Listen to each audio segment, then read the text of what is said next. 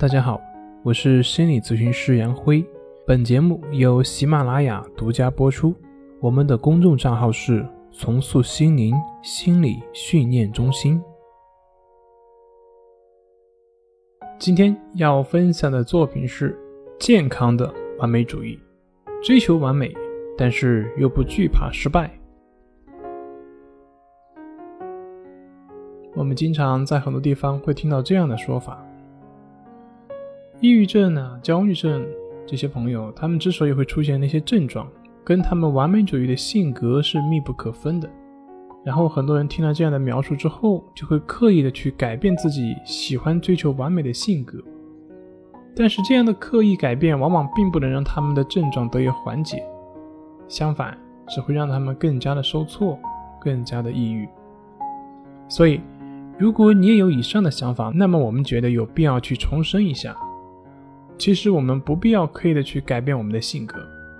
一个是性格的改变过于宽泛，没办法去下手；另外一个，并不是完美主义让我们变得那些抑郁焦虑的，而是我们执着于那个完美的结果而产生的纠结痛苦，才使我们变得抑郁焦虑的。我们知道，在现实生活中有很多人都是具有完美主义倾向的，可是为什么这些人并没有得抑郁症呢？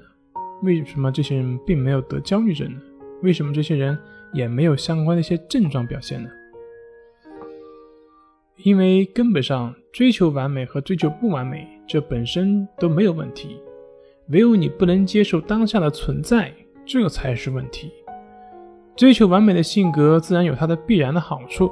健康的追求，它不仅不会让人因此而抑郁，相反会让人不断的去突破自己，达到自己人生的新的高度。那什么样就叫健康的追求完美呢？也就是说，把结果和过程联系起来，不去因为结果去纠缠或者是否定自己，而是在当下去看到自己的不足，自己所欠缺的，而不断的去改进。他们的不同点就在于，健康的追求模式是立足于当下，接受当下的不足，而不断的奋进。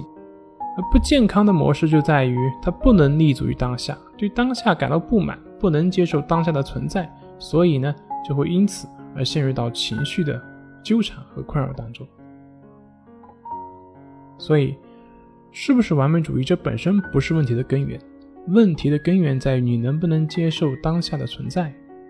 同时呢，我们也不需要刻意的去强迫自己去改变自己完美主义的性格，因为这个本身。也是对于当下的不接纳，这个只会让你的内心充满更多冲突而已。好了，今天的分享就到这里，咱们下回再见。